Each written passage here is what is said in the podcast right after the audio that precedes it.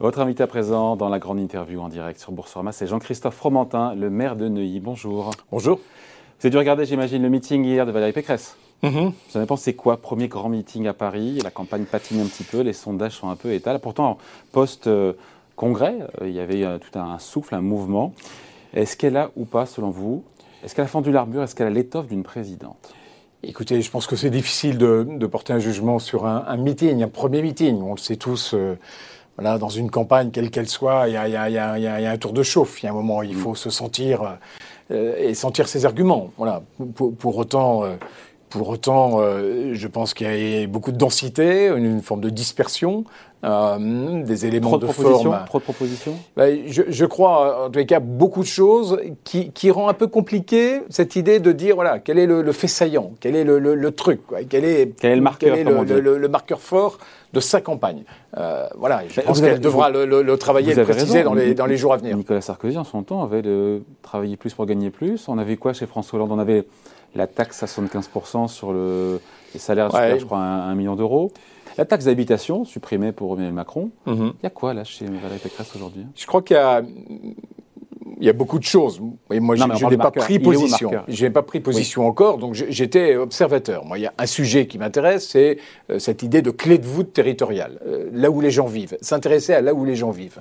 Euh, c'est l'exemple d'un projet ou d'un élément qui était plutôt dans son discours d'hier, mais il était clairsemé. C'est-à-dire qu'il fallait aller chercher des petits mmh. morceaux partout pour reconstituer une unité. et c'est un peu, je pense, son problème. C'est-à-dire qu'elle a, elle a ramené euh, beaucoup d'éléments un peu dits de catalogue dans le projet, mais l'élément saillant mérite encore, euh, de mon point de vue, d'être mis en avant. Il manque un marqueur fort? Il manque, il, manque, je crois, aujourd'hui un marqueur. Euh, mais vous voyez, ce qui, ce qui est bizarre dans cette campagne, c'est qu'on n'a pas les marqueurs de, Macron, qui va mm. probablement avoir des marqueurs, mais lesquels sont-ils? On connaît à peu près le marqueur de Zemmour, on connaît le marqueur de Mélenchon, mais cette, voilà, ce, grand pôle de partis de gouvernement ou d'acteurs de gouvernement, euh, ni l'un ni l'autre n'ont dévoilé leurs marqueurs. Et je pense que ça pousse les Français euh, vers des marqueurs plus radicaux, parce qu'il y a une forme d'absolu qu'il faut avoir dans des marqueurs euh, pour Macron comme pour Pécresse demain. Je sais que c'est difficile de vous prononcer parce que, encore une fois, vous, réfléchissez manifestement, mais c'est sur sa performance parce que, même si c'est qu'un premier tour de chauffe et vous avez raison de le souligner, il y a Christian Jacob, patron des, Républicains, qui dit c'est solide, c'est déterminé. Évidemment, chez chez la concurrence, ça sonne faux et creux chez Guillaume Pelletier pour, pour Zemmour. La réalité est au milieu? Écoutez, je pense que, encore une fois, c'est très compliqué de, de, juger sur une performance. Euh, un meeting, un meeting c'est d'abord, me semble-t-il, pour euh, chauffer ses troupes. Bon, hmm. moi, ce que j'ai vu, c'est qu'à la sortie, l'opération a, a, plutôt marché. Ensuite, il faut amorcer ce dialogue avec les Français. Et c'est un peu le problème des primaires. C'est que le problème des primaires, il vous construit à l'intérieur d'un parti. Et à un moment, il faut s'extraire de ça pour parler à tous les Français. Et parler à 100 000 électeurs dans une primaire n'a rien à voir avec parler à, 40 millions euh, euh, d'électeurs potentiels euh, demain. Et je pense que cette, cette bascule, cette mue, cette transformation, elle, elle frotte, elle est compliquée. Et les candidats qui n'ont pas à passer par une casse primaire, vous avez vu que les Zemmour, bah, ils vont direct mm. sur la, la, rencontre avec les Français. Donc la, sortie de ces phases primaires qui sont envoyées très mauvaises phases, moi je suis contre ce système de primaire. Ah, comment on fait pour, mais choisir un candidat Je crois que pendant des années, on a choisi des candidats sans avoir besoin des mm. primaires. Bah, parce que justement, un candidat il, comment dire, il s'impose dans le débat. Oui, mais, si c'était imposé aussi, euh, peut-être que eh ben, Il s'impose dans un moment de, tension qui, a existé euh, à chaque fois et qui a existé dans tous les partis, et puis il y a un moment hein, qui prend le lead. Et quand il prend le lead, il arrive dans cette phase de campagne à deux ou trois mois des élections, il a une dynamique personnelle qui est extrêmement forte. Là, il faut la fabriquer, et c'est à mon avis ce qui est difficile dans l'exercice. Sur les idées, notamment économiques, euh, conversion des RTT en salaire, défiscalisation des heures supplémentaires, ça, ça nous rappelle des souvenirs, équilibre des comptes publics, sur tout ça, vous la suivez, Valérie Pécresse? Oui, de toute façon, là, on a, on a un énorme problème sur les comptes publics, parce que ce qu'elle a expliqué... Mais personne n'en parle, pardon, Jean-Christophe Alors, elle a, un peu parlé d'un élément qui est au bout de la chaîne, c'est la compétitivité par euh, les perspectives euh, d'arriver probablement dans les mois à venir à 100 milliards de déficit commercial. Si on, on fait le rétro-planning ou le rétro-pédalage de cette contre-performance, c'est que pèsent sur notre économie euh, des prélèvements obligatoires énormes, une dépense publique énorme, et que les entreprises, elles ont un manque de compétitivité prix, et elles ont en plus un défaut de compétitivité hors prix parce que euh, à la fois l'investissement est, plus faible et puis la territorialité de l'économie, c'est-à-dire nos avantages comparatifs, ne sont moins mis en avant dans cette, euh, dans cette équation économique. Donc, de toute façon, tout passe par euh, cette idée de, moins faire peser à la fois sur les ménages et sur les entreprises sauf que cette chape de plomb sauf celle que de la vu nos dépense publique. déficits publics, notre dette publique, on n'a plus les moyens, nous dit le gouverneur de la Banque de France, de faire des baisses d'impôts comme ça ou des hausses de dépenses non gagés par d'autres économies. Je pense qu'il y a deux éléments dans la, dans la, dans la dépense publique, dans ce, cette, cette, chape de plomb. Il y a faire plus de croissance et dépenser moins. Mais il faut les deux. C'est-à-dire que si on ne va pas chercher aussi de la croissance, eh ben, on aura comme variable d'ajustement uniquement la dépense. La dépense, on sait que de toute façon, la réduire, ça prend des années. Il ne faut pas s'attendre à un choc de compétitivité par la réduction de la dépense publique parce que le rythme d'attrition de, de, et puis, et puis pas sûr que les Français votent pour ça aussi aujourd'hui. Après et puis, deux années de quoi qu'il en coûte, ce n'est pas, pas forcément que défoncer. En revanche, créer de la croissance, euh, et, à mon avis, là, beaucoup plus intéressant. Comment, comment est-ce qu'elle fait ben, Pécresse pour créer de la croissance Pour créer de la croissance, de mon point de vue, et les Américains le font en ce moment, c'est relancer une politique d'infrastructure. Moi, ce qui m'intéresse, c'est de pouvoir aligner les deux. Et les Français, ils disent massivement, on veut vivre dans les villes moyennes et dans les villages. On veut retrouver de la paix, de l'apaisement, de la proximité avec la nature. Et il se trouve que les Français ont de l'épargne, donc on peut leur dire, bah écoute, chiche, mets donc de l'épargne. Et c'est pour ça que moi je propose des livrets d'épargne régionaux, mets de l'épargne dans ta région. Et cette épargne, 80 à 100 milliards, utilisons-la euh, dans euh, le renforcement des infrastructures et des équipements publics. Et on sait que les infrastructures, c'est le FMI qui avait dit ça, c'est un levier de croissance considérable. Si on met 50 milliards en infrastructures, on va chercher un point et demi, deux points de croissance. Et donc je pense que là, il y a un alignement intéressant. Remettre de la croissance, pas des infrastructures qui vont mieux irriguer les territoires. C'est dans son programme, ça Il faut lui soumettre, il hein, faut, lui vendre le truc. C'est ce que je ferai, je la vois, je la vois euh, mercredi, vous voyez, en, pour euh, parler de, de justement De, ces idées-là, dans son programme. J'y ai vu quelques marqueurs intéressants, comme on le disait tout à l'heure, mais je pense qu'il faut ramener ça dans une vision, et qu'une partie de la vision qu'elle pourrait développer, c'est d'aligner la croissance dans les territoires, qui sont à la fois un levier euh, pour euh, le logement et pour la qualité de vie, et en même temps une manière de féconder, de fertiliser à nouveau notre économie territoriale, qui est celle qui génère nos avantages comparatifs. après, sur l'idée d'équilibrer les comptes publics, euh, ramener la dette à 100% du PIB, est-ce qu'elle est a raison Est-ce qu'elle n'est pas à contre-temps dans cette campagne en prenant la rigueur? On voit que aucun, enfin, tous, les autres, tous les autres candidats ne regardent pas la dépense. Et là, on se dit, voilà, est-ce qu'elle n'est pas, est pas contre-temps là-dessus, encore une fois? Parce que cet argument, encore une fois, sur les finances publiques, je trouve qu'il a totalement disparu du débat aujourd'hui. Hein. Et puis il est très dur après le quoi qu'il en coûte. Ben C'est-à-dire qu'on a tenu ce discours pendant des années, et puis on a montré qu'on avait besoin de 10, 15, 20, 100 milliards, on les trouvait. Donc c'est Notamment parce que la BCE. Mais, mais moi je crois qu'il faut continuer là-dessus. C'est-à-dire, encore une fois, hein, moi je, préconise que euh, sur ces 3 000 milliards euh, d'épargne sécurisée que placent les Français, on en distrait 100 milliards vous voyez, pour réinvestir massivement dans les territoires. Et là, on l'alignera une perspective, un levier de croissance et une attente forte des Français et un besoin des entreprises.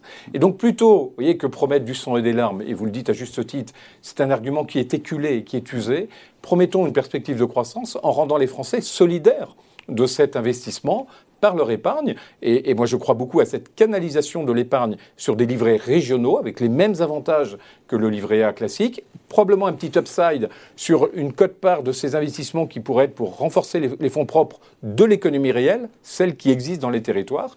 Et je pense qu'amener 100 milliards dans l'économie réelle, dans les infrastructures, dans les équipements publics, quand il y a une telle dynamique de la part des Français en ce moment qui veulent vivre dans les villes moyennes et se redisperser, se redistribuer sur le territoire, fort des technologies qui leur permettent de le faire serait un signal de développement considérable dans l'équation politique actuelle. Hmm. Vous qui hésitez, si j'ai bien compris, entre choisir Emmanuel Macron et, Valérie Pécresse, comment vous, comprenez l'argumentaire d'Éric Woerth, qui a rallié le président Macron? C'est un coup dur, on a tous compris évidemment pour Valérie Pécresse, mais voilà, elle dit euh, Pécresse et Macron sans le talent et Zemmour sans la puissance. Il a dit j'ai essayé de changer mon parti de l'intérieur, je n'aime pas ce qui est devenu aujourd'hui. et je... Euh, je... pense que ce sera un bon président, 50 plus. D'abord, d'un point de vue éthique et de loyauté, je trouve ça très discutable. Vous voyez, quand vous bénéficiez d'un poste par euh, euh, votre parti euh, et quand vous trahissez le parti alors que voilà, cette présidence de la commission des finances qu'il a, il l'a grâce à son parti politique. Mm.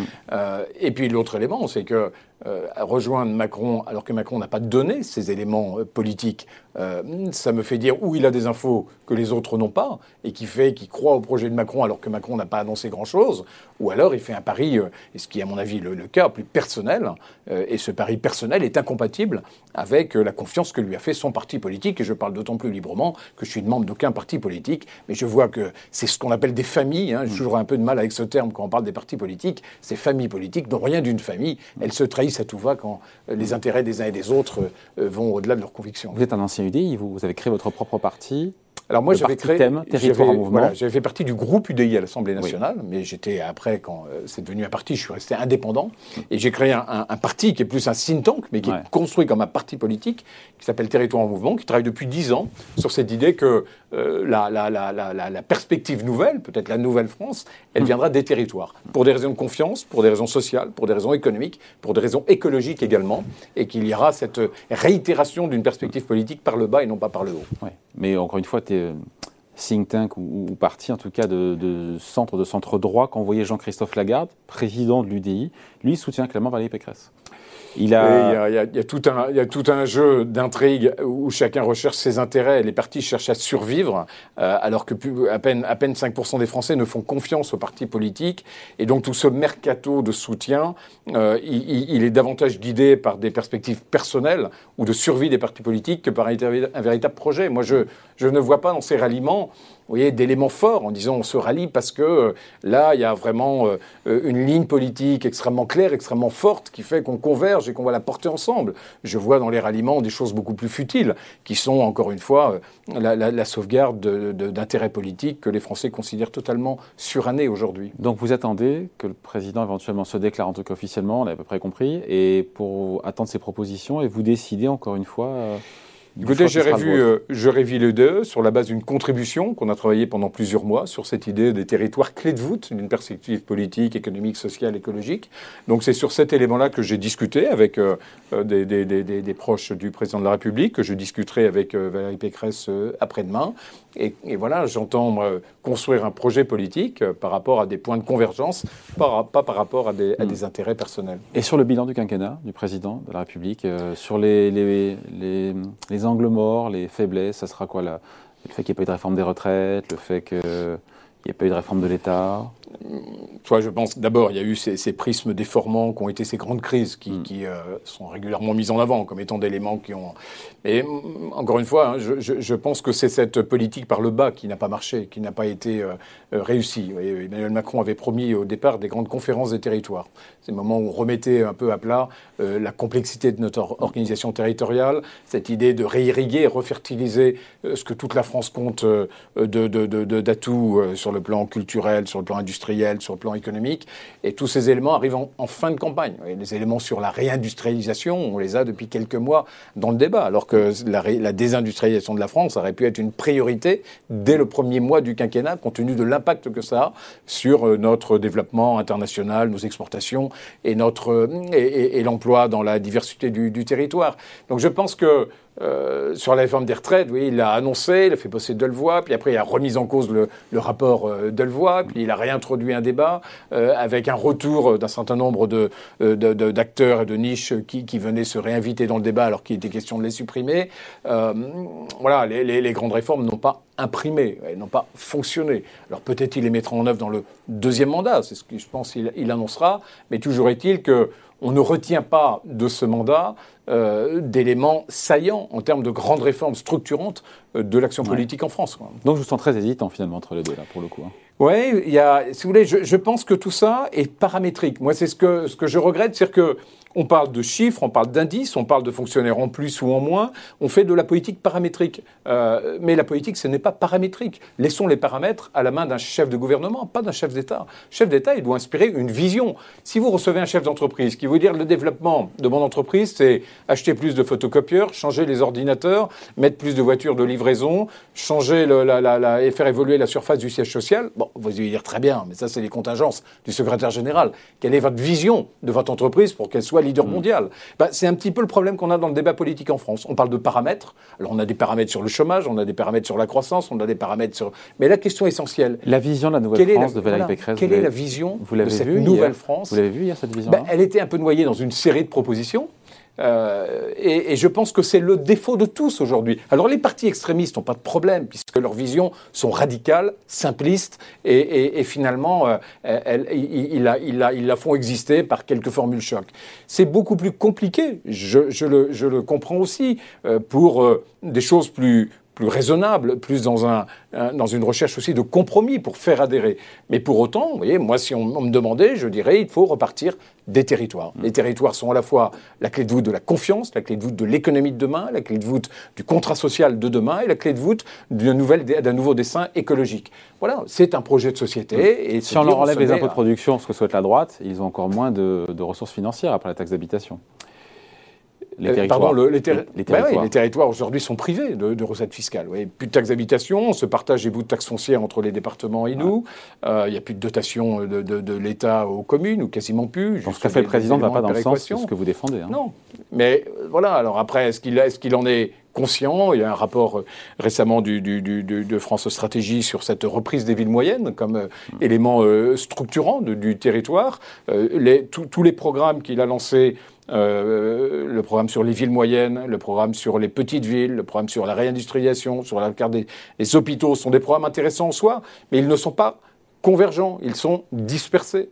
Et, donc là aussi, on a des éléments qui sont euh, euh, petites villes de demain, euh, les centres-villes des villes moyennes, et tout ça n'est pas construit dans une vision et dans un discours. Et je pense qu'il y a le même défaut de gens qui sont formés dans les mêmes écoles, c'est-à-dire qu'ils sont là pour gérer, ils ont une vision assez technocratique, mais ils n'ont pas une vision politique. Ça se trouve, on ne choisirait personne.